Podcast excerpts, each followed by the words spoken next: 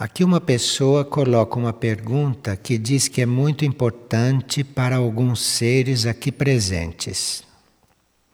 Ele diz: há mulheres que não conseguem engravidar de forma natural e que se submetem a tratamentos médicos, fazem uso de remédios para auxiliar a que isto aconteça. Quando uma mulher não engravida, é porque ela não veio para ter filhos. Agora, artificialmente, isto pode ser conseguido. Mas quando isso é conseguido artificialmente, pode atrair uma alma que não seja afim, pode atrair uma alma que não estava prevista para aquela encarnação. Em geral, quando isto acontece, encarnam almas prematuramente, almas que deveriam permanecer mais um tempo lá onde estão, para amadurecer, para aprender, para se preparar, para que conseguissem um karma mais organizado, etc. Agora, isto se diz assim de uma maneira geral, mas cada caso é um caso. E uma pessoa está perguntando: quando os cães desencarnam, para onde vão? Se o cão já é individualizado, se ele já tem uma alma formada, ele fica um tempo no plano astral e ele reencarna, se ele já tem alma formada. Se ele já tem alma formada, ele reencarna.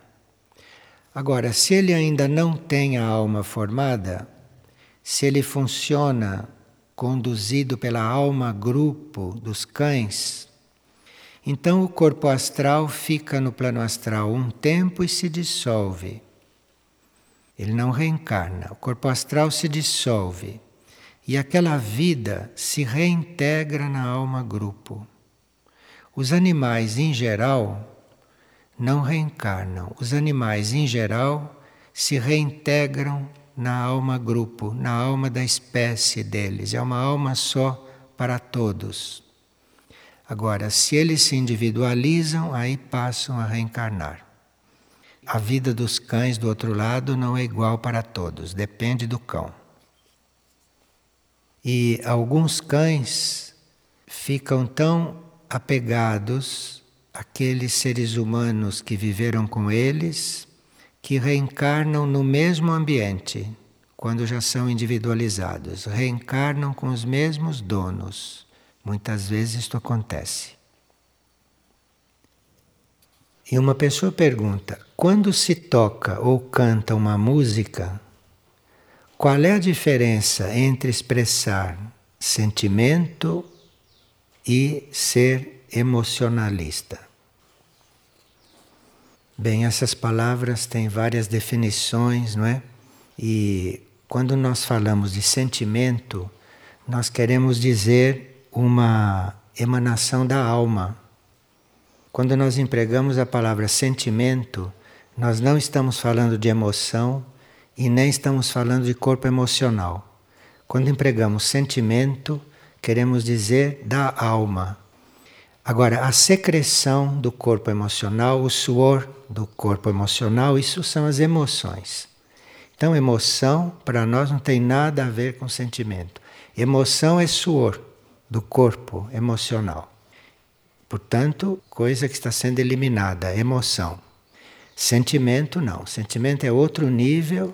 Sentimento é algo filtrado e que diz respeito a movimentos da alma. Portanto, é muito diferente. Então, uma música com sentimento é muito diferente de uma música emotiva. Muito diferente. O sentimento age do diafragma para cima e a emoção age do diafragma para baixo. É completamente diferente. E se nós podemos explicar um pouco o pensamento de hoje? Pensamento diz: Profundo pode ser o exercício da entrega quando sentes em ti mesmo a dor de um outro. Bem, parece que o que está atrás deste pensamento é que nós só podemos realmente fazer uma entrega depois de termos sofrido. Quem não sofreu não tem energia para fazer uma entrega. De forma que, à medida que nós conhecemos o sofrimento, que nós conhecemos a dor, é aí que vamos nos entregando. Porque vemos que certos tipos de dor, certos tipos de situações internas, nós não podemos resolver em nível consciente. Então aí começamos a fazer uma entrega. Uma pessoa é entregue quando ela já sofreu. Antes disso, isso não é problema para ela. Agora, o sentimento de entrega, o exercício da entrega é mais profundo quando nós começamos a sentir não só a nossa dor, mas dos outros também. A nossa dor não basta, porque a humanidade é una e é só quando se começa a sentir a dor alheia, aí é que começa uma entrega mais profunda, não antes. Então, nós podemos saber se estamos realmente entregues, se estamos mais ou menos entregues, é segundo o que sentimos da dor do outro. Se você consegue perceber, sentir a dor do outro, aí você já está mais entregue do que você pensa. Mas isso tudo está muito coligado. Enquanto a dor alheia ou a dor humana é indiferente para você, você pensa que está entregue, mas não está não. E uma pessoa pergunta se a mente e os pensamentos são capazes de realizar a cura. A mente, se ela pode curar. Nós sabemos, não pelas leis da cura, da cura interior, que somos nós que nos curamos. Ninguém pode curar ninguém. Cada um é que cura a si próprio. Nós podemos ajudar, podemos auxiliar, podemos colaborar, podemos indicar o caminho, podemos dar medicamentos, podemos cuidar. Mas se o indivíduo não se cura, nada acontece. Cada um de nós é que se cura. E há pessoas que não sabem disso e que ficam exigindo ser curados. Tem que exigir delas mesmas, porque nós é que nos curamos. Um médico um curador, um terapeuta, nada pode fazer se o indivíduo não quiser a cura. Ele tem que querer a cura. E a partir daí ele vai gerar uma energia de cura. E que um terapeuta, um curador, pode canalizá-la, pode ajudá-la a se adaptar, mas quem cura é o indivíduo. Ele é que se cura. Então, na realidade, ninguém cura ninguém. Nós apenas auxiliamos, ajudamos, mas se o indivíduo não quiser, internamente ele não é curado. Aqui uma pessoa está muito preocupada com si próprio, porque estão acontecendo desencarnações de vários familiares e ele não sente, ele não se emociona com isto. Então ele está preocupado se está havendo algo errado com ele. Há pessoas que sofreram muito em vidas passadas. Então, como sofreram muito nesta vida, eles não veem o sofrimento como todo mundo vê, porque já sofreu bastante.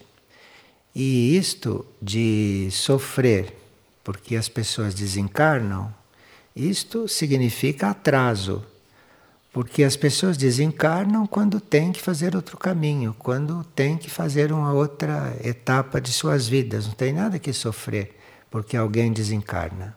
Então você não deve achar que é doente, porque quando morrem pessoas dessa família você não sofre, você não fica triste. Isso devia ser o normal para todos. Agora, Claro que isto não significa frieza, não significa indiferença, mas significa compreensão. Se nós fôssemos ficar sofrendo por tudo o que acontece, os nossos corpos não resistiriam, porque o que acontece na Terra é realmente grave, em todos os sentidos. Se nós fôssemos sofrer por tudo isso, o nosso sistema nervoso, os nossos corpos não resistiriam. Agora, transcender o sofrimento não quer dizer ficar insensível. Transcender o sofrimento quer dizer ter compreendido o valor do sofrimento, a escola que o sofrimento é, as lições que o sofrimento traz, a purificação que o sofrimento traz. Então, compreendendo tudo isto, você vai transcendendo o sofrimento, mas não vai ficando insensível. Você vai compreendendo o sofrimento alheio, seu. E a uma certa altura, vamos ver que são os nossos corpos que sofrem. Corpo físico, corpo emocional, corpo mental pode estar sofrendo, mas você não. Aquele corpo está sofrendo porque ele não está muito afinado com a realidade, então ele começa a sofrer. Então, uma pessoa pode ter um sofrimento mental. É porque aquele corpo mental não está alinhado com a alma, então ele sofre. O outro tem um sofrimento emotivo, porque aquele corpo, o corpo emocional, não está alinhado com a alma, está desalinhado. Então ele sofre por qualquer pretexto. Corpo físico também. Se não está alinhado com a alma, se não está em contato com aquilo que lhe canaliza a saúde, ele sofre. Mas são os corpos que sofrem, não nós. Agora, se nós nos envolvemos com os corpos, aí esse sofrimento passa também para o ego, passa para a personalidade, passa, enfim, para o ser. Esta pessoa pode ler a trajetória do fogo, porque ali na trajetória do fogo nós temos as leis evolutivas em todos os níveis. E temos também as leis superiores. Então, quando a gente começa a conhecer as leis superiores, não essas leis da evolução humana, porque nas leis da evolução humana está incluído o sofrimento. Então, quando a gente conhece as leis da evolução superior, a gente vai se preparando, vai se abrindo, vai fazendo contato já com outro nível de compreensão das coisas.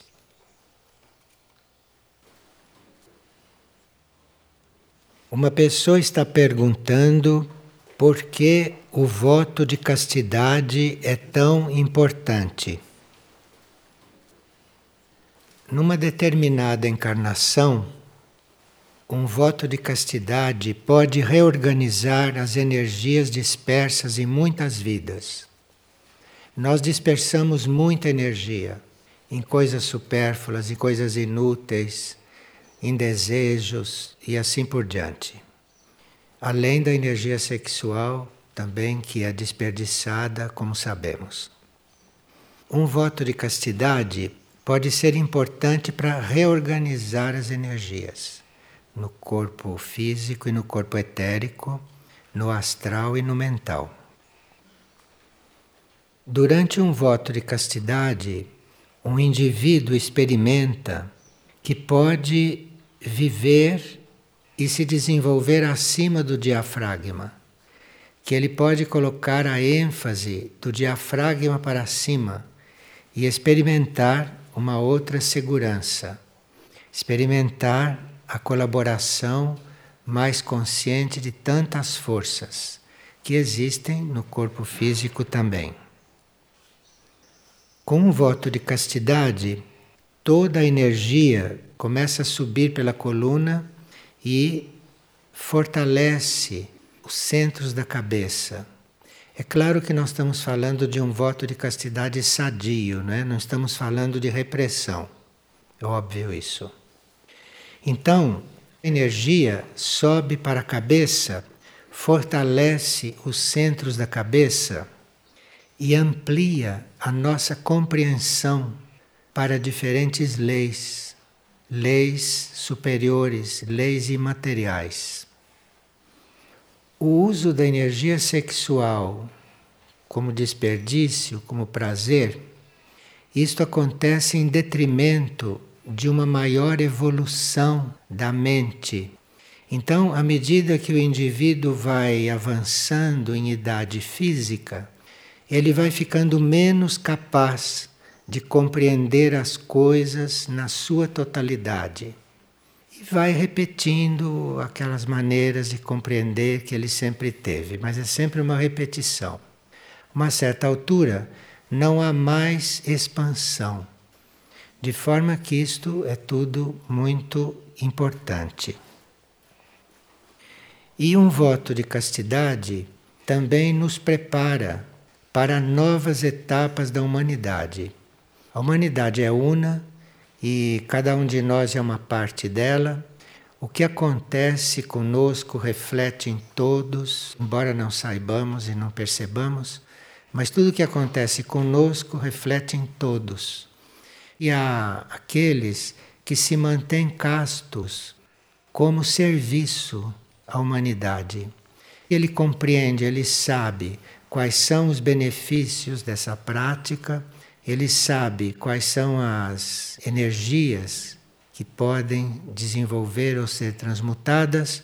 Então o indivíduo faz isso por todos e isto ajuda muito a humanidade.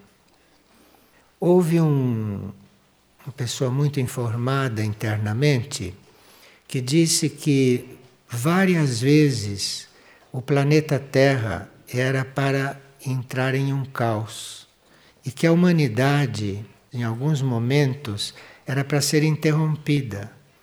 E o que definiu que a coisa não acontecesse foram aqueles, diz a informação, foram aqueles monges de Monte Athos, na Grécia, que seguraram tudo isto. Naquela época, eles eram pouco mais de mil a fazer este trabalho de segurar o mundo muito conscientemente e seguraram.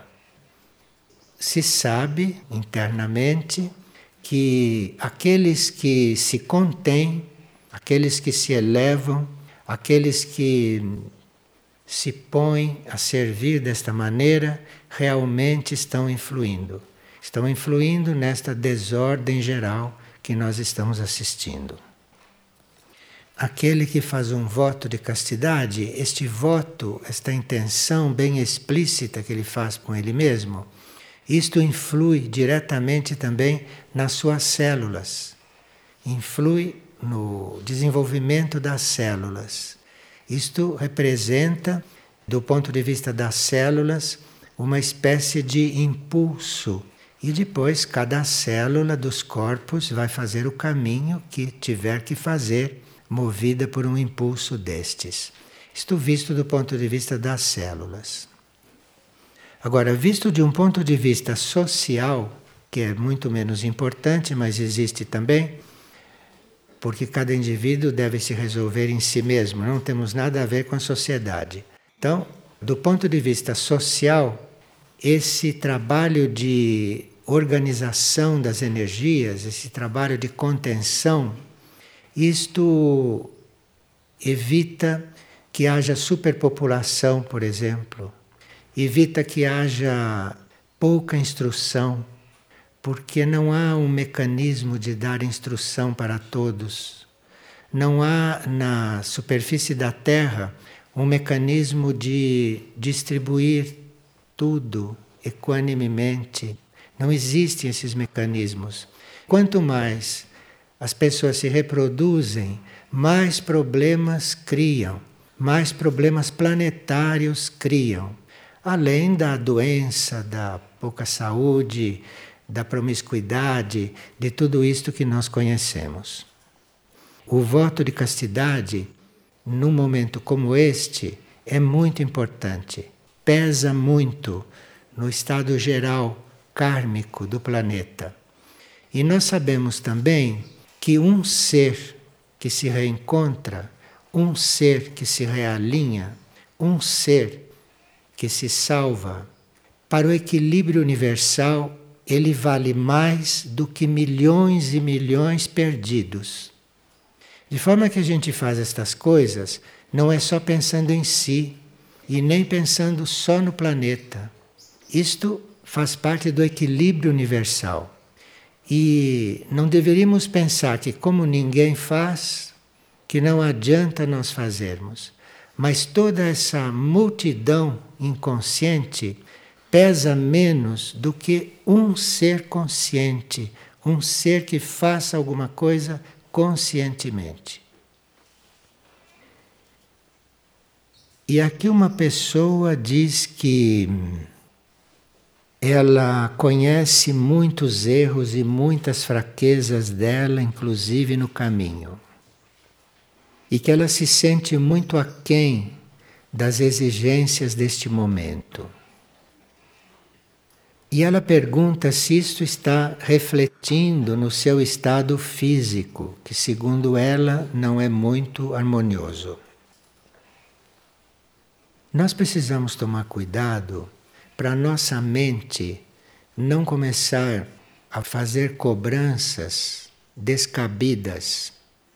A mente, segundo a voz do silêncio da Blavatsky, a mente é a grande assassina do real. Assim é definida a mente na primeira página da Voz do Silêncio. A mente é a grande assassina do real. Então precisa ver se a sua mente não está querendo te matar. Porque para sua mente dizer que você não serve para nada, desconfie desta mente. Desconfie mesmo. Leia a voz do silêncio, você vai ver logo na primeira frase. A mente é a grande assassina do real.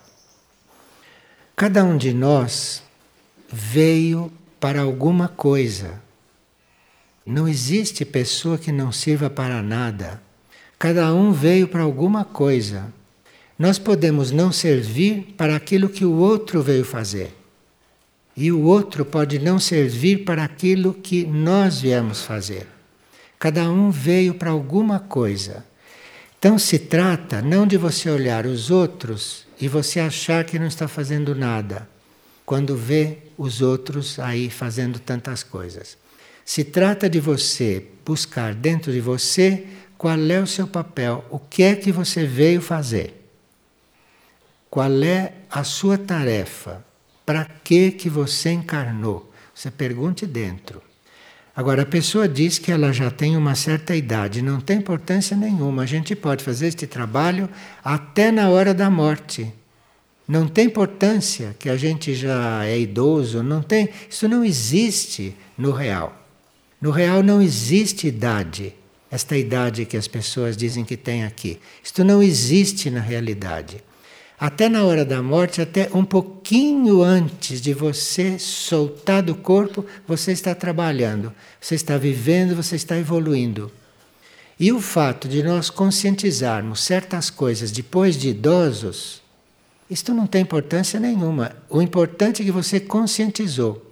Se você conscientiza uma coisa na juventude, são tantas forças involutivas que te atraem, tantas forças que te envolvem, que muitas coisas que você conscientizou na juventude e na infância se dissolvem ao longo da vida.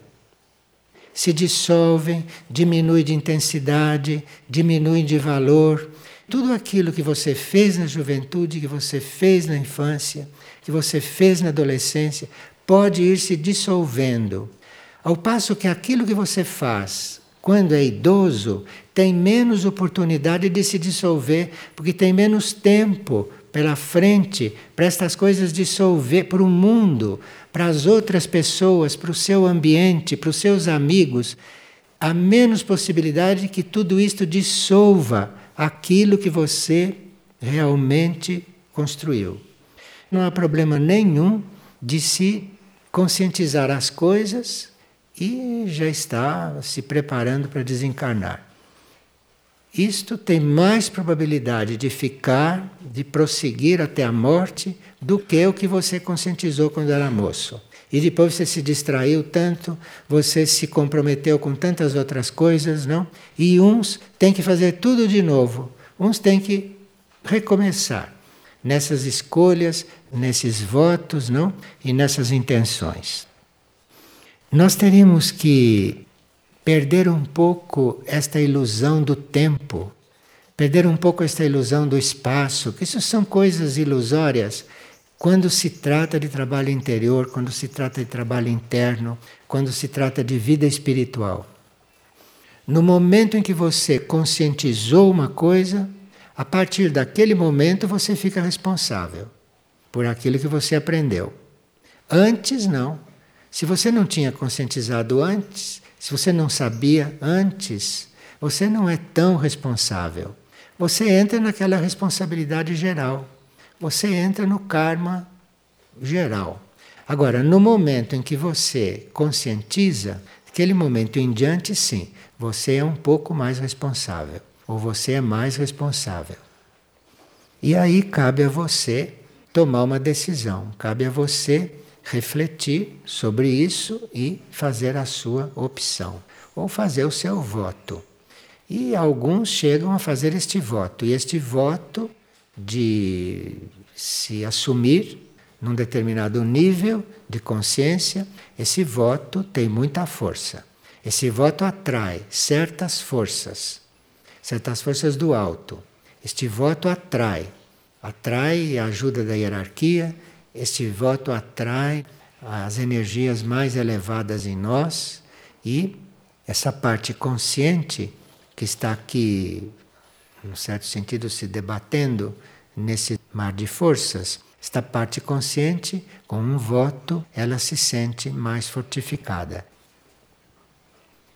E uma pessoa esteve seis vezes no hospital, muito doente, para desencarnar. Mas aí as coisas mudaram e ele transcendeu tudo isto, começou a escrever muito e acabou escrevendo quatro livros. Um desses livros fala sobre as civilizações intraterrenas. E ele gostaria de saber se deve publicar esses livros, se ele precisa cuidar dessas publicações.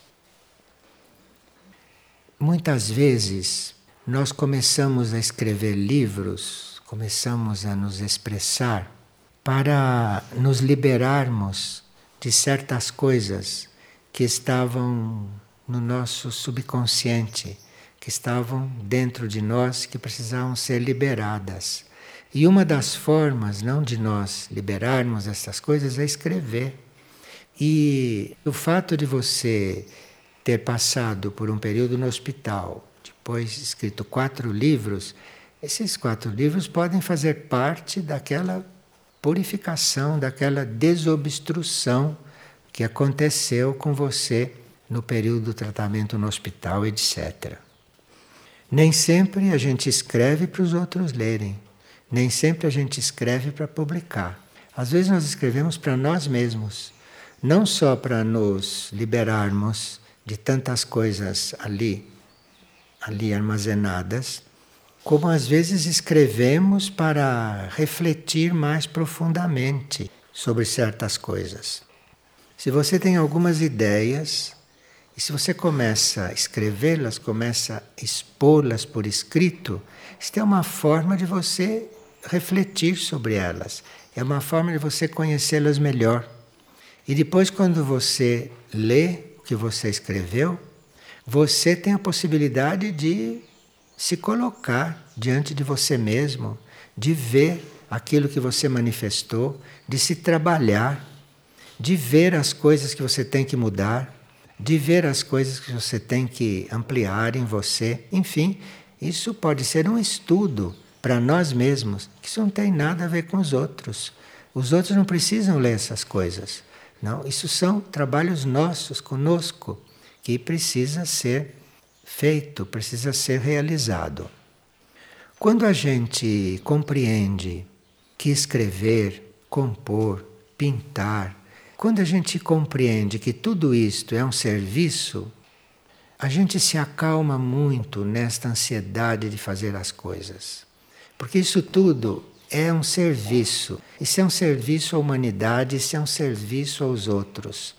Então não é preciso ter pressa, não é preciso ter ansiedade de publicar nem de nada. Você escreve, você faz, você compõe, você pinta para Deus seguindo um impulso interno seu. E aquilo pode ser para você, como pode ser para os outros, isso não é problema seu. Se aquilo for para os outros, o próprio destino se encarrega de encaminhar as coisas que cheguem na mão de quem tiver que chegar. vai chegar diante de quem tiver de chegar. Não é seu problema. O seu papel é fazer aquilo que você está ali percebendo que deve fazer e entregar aquilo. Que assim as coisas se colocam com muito mais simplicidade. E uma pessoa tem sonhado muito com cães e quer saber o que é isto. Isto depende também da nossa relação com o reino animal. Sonhar com cães ou sonhar com qualquer animal não tem o mesmo significado para todo mundo. Isso depende da nossa relação com o reino. Se nós temos os animais como irmãos menores, irmãos nossos, numa outra linha, numa linha menor, então nós temos um tipo de sonhos com animais. Ou se nós temos os animais como objetos, como coisas que estão vivas por aí, nós vamos ter outro tipo de sonhos com os animais. Agora, o nosso relacionamento com o reino animal, isto é que vai também definir a qualidade do sonho que se tem com eles. E uma pessoa sonhou com Jesus Cristo de joelhos. O que é que isto representa? Entre as coisas que Jesus Cristo pode representar, ele representa alguém que tomou consciência do verdadeiro estado da humanidade. Aquilo foi um ser que tomou a consciência exata de qual era o estado da humanidade, dos seres humanos. E isto determinou um certo tipo de vida para ele. Quem sonhou com ele de joelhos, sonhou com aquele lado dele que está implorando, não é, internamente por nós todos, lá no nível em que ele se encontra.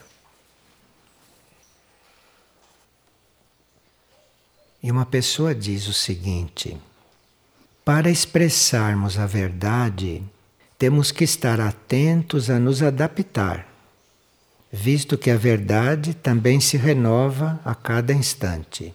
Óbvio. Se você está buscando a verdade, se você quer realmente a verdade, você tem que ser muito adaptável. Porque a verdade é nova e a sua situação tem que se adaptar à tua nova forma de ver a verdade ou aquele tanto de verdade que está se aproximando. Então, se nós não somos adaptáveis, nós não vamos conhecendo outros aspectos da verdade. Isso é muito óbvio. Porque a verdade se renova à medida que você a encontra, que você a acompanha.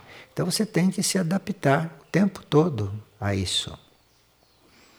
E ela pergunta: como é que o grupo pode responder de forma harmoniosa aos impulsos energéticos atuais que sinalizam mudanças e adaptações constantes.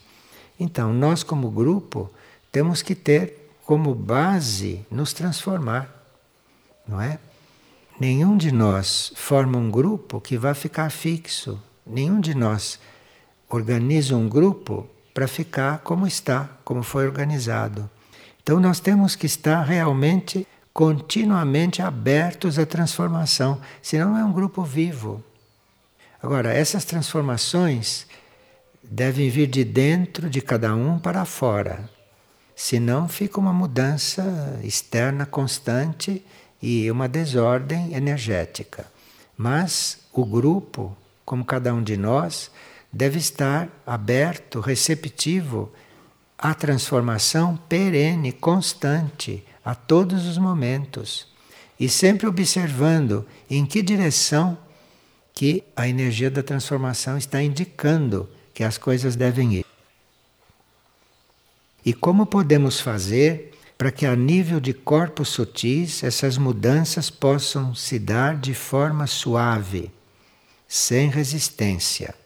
Sim, porque nós podemos compreender uma mudança, podemos perceber a mudança, podemos estar afinados com a mudança, mas os nossos corpos podem estar resistindo. Corpos, isto é, a mente, o emocional, o etérico físico, cada um com as suas razões. Porque os corpos têm hábitos. Então a mente se habitua a certas formas. Você muda, mexe naquilo, a mente não está habituada, a mente protesta, porque ela está habituada a uma forma. O emocional também está habituado a certas formas e o físico também. Então, os corpos podem sim não estarem tão abertos quanto você, quanto a sua consciência para uma mudança. E aí você tem que levar o corpo a fazer a mudança. O corpo não pode predominar. Nenhum corpo nosso pode predominar. Você tem que levar o corpo a fazer a mudança. Então, nesses casos, principalmente em grupo, nós precisamos observar muito bem se nós estamos diante da reação de um corpo nosso, diante de algo, ou se estamos realmente com a nossa consciência dizendo aquilo. E, eventualmente, temos que ajudar o corpo a fazer esta adaptação. E como podemos, como grupo, corresponder à expressão da verdade, inclusive no nível físico? Bem, nós, como grupo, podemos corresponder à expressão da verdade quando estivermos procurando a verdade. Quando estivermos procurando saber qual é a verdade. Qual é a verdade para o grupo, qual é a verdade para o trabalho, qual é a verdade para a situação atual. Todos têm que estar procurando. Se todos estão buscando isto, em geral, o grupo se harmoniza e o grupo caminha junto. Agora, se um está buscando, outro está se adaptando, os outros estão fixados em coisas mentais, emocionais ou físicas, aí começa a haver problemas no grupo, problemas de movimento da energia. Né? Então é preciso que cada membro do grupo, cada um de nós, esteja aberto à transformação e aberto a compreender, a perceber, a entender qual é a verdade para aquele momento, qual é a coisa correta para aquele momento. Cada um fazendo a própria parte nesse sentido, o trabalho funciona bem, o trabalho funciona com harmonia. E os conflitos ficam cada indivíduo com os seus. Não precisa projetar aquilo no grupo. Você resolve os seus conflitos. Você vai resolvendo os seus conflitos, que a energia do grupo vai auxiliando, a energia do grupo vai ajudando. Mas os seus conflitos não deveriam ser projetados sobre o grupo. E nem o grupo ficar sofrendo por causa dos seus conflitos. Seus conflitos são coisas dos seus corpos. São coisas que você deve resolver. E você, diante do grupo, deve ser um ser que está buscando a verdade, que está buscando o equilíbrio, que está buscando a união. E aí a energia do grupo vai ser curativa para todos.